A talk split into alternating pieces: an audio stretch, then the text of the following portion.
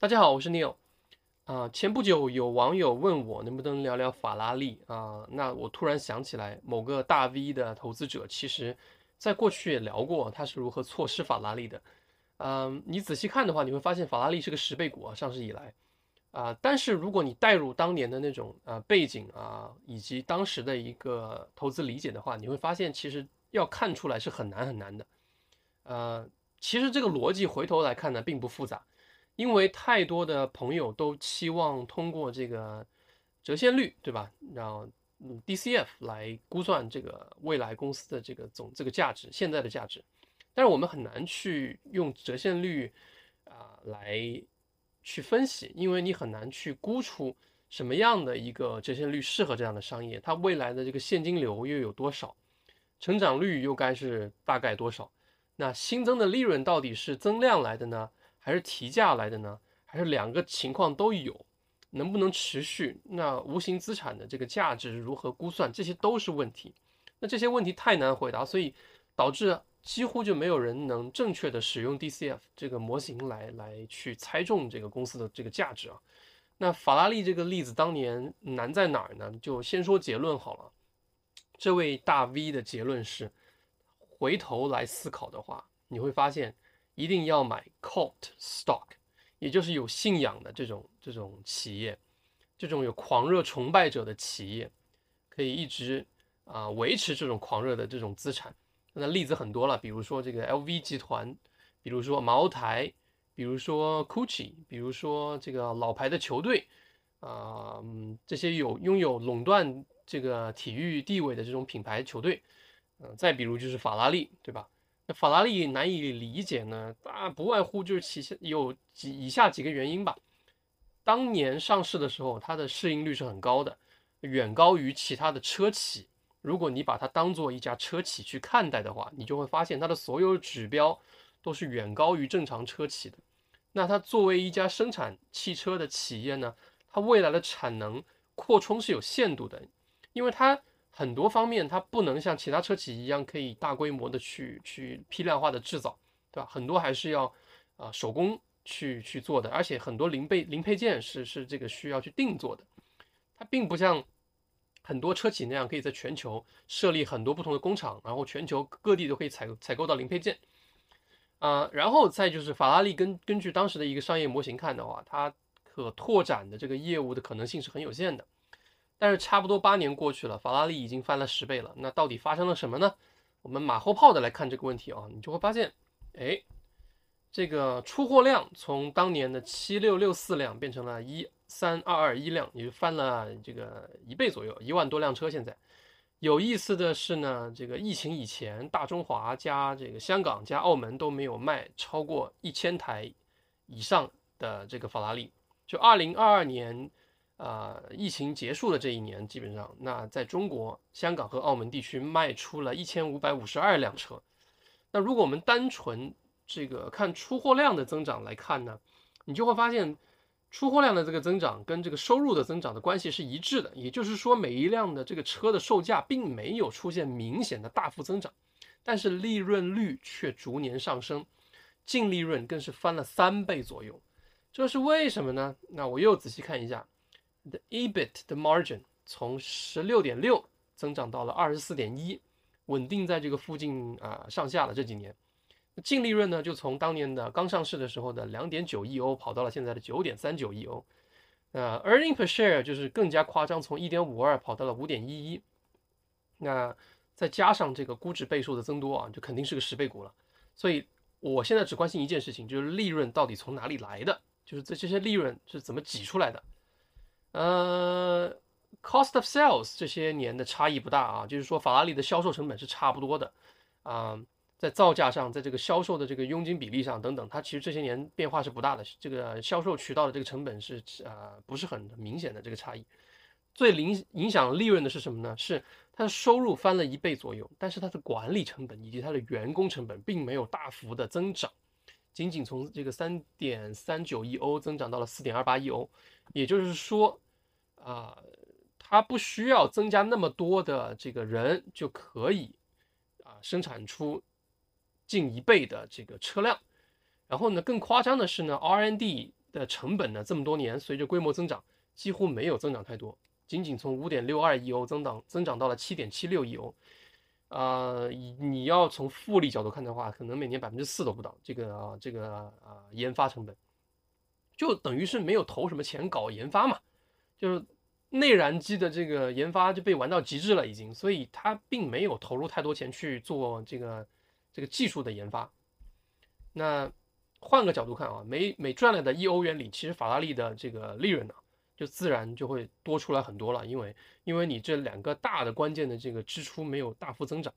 这一对比看，你就会发现，啊，它的这个运营结构和运营利润就几乎跟 LV 集团差不多了，和其他的车企逻辑完全不同。也就是说，过去的这个法拉利和现在的这个法拉利，一直以来都和顶级的奢侈品公司一样，它都处于一个供不应求的状态。它为了满足需求，它只需要做一件事情，就是扩产，对吧？那它嗯，扩产是做了什么呢？怎么怎么样的扩产呢？很简单，增产，增加产品线，增加自动化，所以它不需要那么多人，它也能生产这个这么多，呃，多了一倍的车出来。它手工打造的部分是没有改变太多的，但是它增加了很多机器的辅助，增加了倒班，增加了一些倒班的工人。法拉利很类似苹果啊，就是它会跟一些这个供应商保持这个独占的关系，就一旦这个供应商给这个法拉利做了某样零部件，比如说这个车框，这个车上的这个轮胎上的金属框，对吧？那这玩意儿就以后就只能单独供给法拉利使用，没有任何一家的这个供应商呢是占法拉利的总采购成本的百分之十以上的，前十家的供应商加起来仅占这个采购成本的百分之二十。那它同时在这些年呢，还增加了这个产品线的这个款式，比如增加 SUV 啦，甚至要打算开始生产电动的这个 S 呃法拉利了。所以你会发现，其实最重要的是这个品牌，对吧？所以它增加这个产品线，就好像苹果去增加它的不同的这个这个大小的款式啊，什么 Pro 啊、Max 啊的形式是一个道理。因为它的顶级消费者的数量增加是是是一部分。它的增量，但是它的重复购买者是最关键的，是推动它这个法拉利供不应求的根本原因。所以，如何维持这个品牌的影响力，维持它在富人眼里的这个形象，保持住它的这个这个在这个领域里面的这个顶级的这个定位是非常关键的，这是非常可怕的一件事情。那你会发现，其实它的销量在大厂的这个眼里是不值一提的，对吧？那些什么。保时捷啊、大众啊、这个丰田呐，甚至特斯拉跟它比都比它多很多。但是呢，它其实本质上来讲，它是个稀缺品，有点像爱马仕。就你想买个包，你不是说你有钱就能买的，对吧？你你你得配货啊，你得跟这个这个公司的关系好啊。法拉利就更夸张一些，对吧？很多款式是要等的，需要身份核验，甚至对吧？老的车主推荐，可能你才能买得到比较这个稀缺的车款。那以二零二零年为例子啊，它这有个数据就能说明这一切，有百分之六十五的法拉利新车是卖给了老的车主。那面对这个什么兰博基尼啊、迈克拉伦啊、宾利啊等等这些豪车的竞争啊，法拉利基本上是稳住了自己在运动车款和 GT 车的这这个市占比啊。那说到这里，我就想说那个刚才讲的那个结论呢，叫 My Cult Stocks。其实理由很简单，就是你有狂热的粉丝，回头率啊回购率超高的时候，定价品牌又这个这个品牌定价又很高，往往就不容易被这个科技所淘汰，就不容易被这个对对手啊侵蚀你的利润，甚至宏观的变动，宏观经济的变动对他们来说影响也不是那么明显，因为只有富人买得起，而且这玩意儿残值又很高，所以有些甚至随着时间的增长。它这个某些限量款价值可能反而还会增加，对吧？不断的提升，所以呢，即使不涨价，同样的一模一样的一款车型以后也不会有了。那呃，我以前聊过一啊球队，对吧？那我也聊过为什么富人，尤其是顶级富豪要去买球队。这玩意儿其实你会发现，跟法拉利相比啊，它是一样难理解的。一开始。你就因为好歹法拉利还实实在在的有利润，对吧？茅台啊、LV 啊、爱马仕啊这些公司都是实实在在在有净利润、有现金流的公司。那球队要分情况的，其实比如说像曼联这么多年，它作为一家上市公司，那股价回报没法跟这个法拉利相提并论的，对吧？但你看乔丹，这个乔帮主乔老板，曾经这个坐拥 NBA 里面最垫底的球队之一黄蜂队，到二零一零年呢，他斥资两点七五亿美金拿下了这个黄蜂队大部分的股权，这是最烂的球队之一。现在他卖出整体出售价格为三十亿美金，这税前的这个年化复利就百分之二十三啊，基本上太吓人了。这背后其实是这个 NBA 作为一个整体联盟发展，这个很惊人的一个一个一个一个这个背景啊。NBA 赶赶赶上了好时代，对吧？全球化，篮球全球化的时代，这个 Cable 有线电视的好时代，版权又是这个长期的续约，再加上啊，这这这种全球化的观看，对吧？所以商业价值就不断的攀升。那联盟制度很特殊，它没有升降级的，所以大家本质上是作为一个整体在共同推动这个联盟的共同进步。这个一荣俱荣，一损俱损啊！所以理解了这一点，你就不难理解为什么苹果要费了老劲把梅西弄到这个迈阿密国际队去，对吧？这个美职联，这个美国大联盟，所有的老板都愿意共担这个梅西的一部分的这个工资，也要把他弄到这个这个大联盟来，因为梅西来了以后，能推动整个联盟发展，对于所有人都有利。那呃，当这个。美国大联盟发展到全美乃至全世界都占有一席之地的这个这个足球联盟以后呢，这些球队的股份在某种程度上就是我们刚才讲的这个 cult stocks，对吧？他们有狂热的粉丝，有不错的这个观观众群，这个基础群，死忠粉，然后能带来更好的收入，啊，有更多的利润，对吧？然后作为整个联盟大发展而言，这些股东手里的股份就像乔帮主手里的股份那样水涨船高。所以，即使像乔帮乔帮主这样管理再差，这个眼光再不行，他依然可以赚得盆满钵满。他在球员时代也不可能赚这么多钱，对吧？但他通过买这个这种嗯 cult stocks 做到了，对吧？就是有信仰的这个股份做到了啊。然后这一切还没有结束啊，因为这种联盟制的啊综合体是没办法去上市的，对吧？NBA 是没法上市的，呃，这个美国大联盟也是没法上市的，但。它你可以把它看作是一个一级投资，因为它交易不是公开的嘛。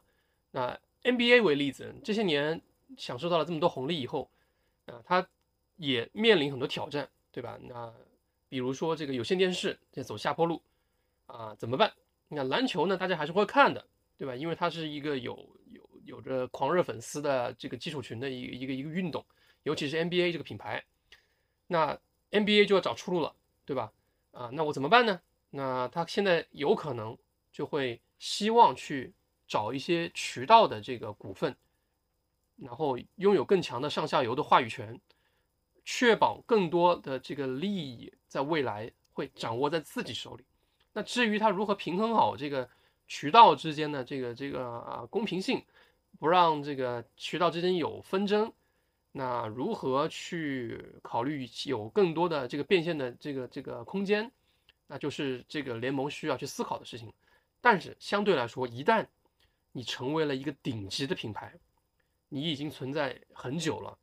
嗯，那就完全不是一个游戏了。你像法拉利这种，对吧？百年企业，它已经从这个呃下面爬到最最顶层了，呃，规模也许它比不上世界上很多的大企业，但是这些顶级的奢侈品品牌，它是完全可以保持着自己的毛利率一直走下去的，几乎，它要做的就是维持自己的品牌影响力。那你会发现这些 cult stocks 是真的赚的就是 cult 的钱，非常可怕。这些顶级的奢侈品，它就是一个顶级的品牌，它卖的就是一个它自己顶级的品牌，赚的就是这个顶级品牌的溢价。好，这一期就聊到这里，拜拜。